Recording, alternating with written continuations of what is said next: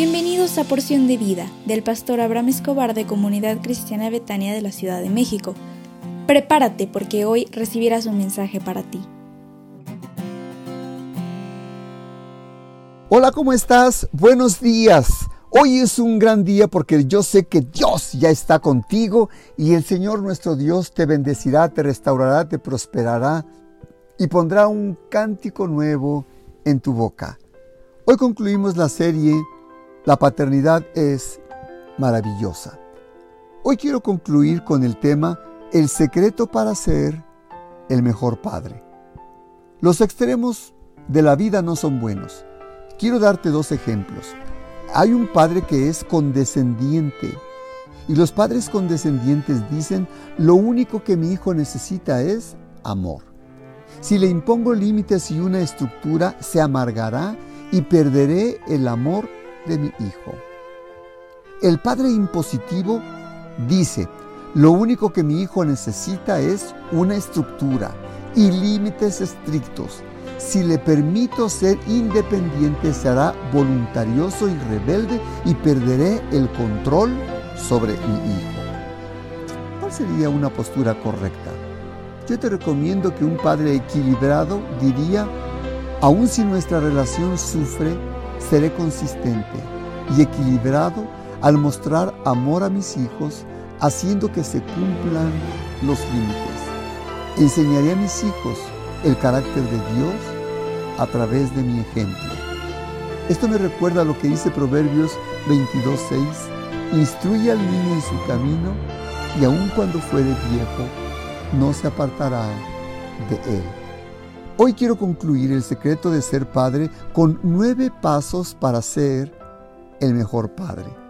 Porque a menudo los padres sienten que carecen de preparación para realizar su cometido pero una comprensión básica del desarrollo del niño junto con el arte de aplicar la disciplina establecida por Dios te convertirá en el mejor padre. Revisemos los nueve pasos.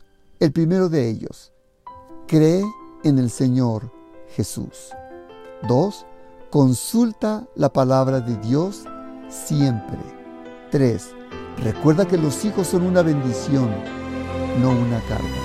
Cuatro, Muéstrales cariño en todo lo que hagan. 5.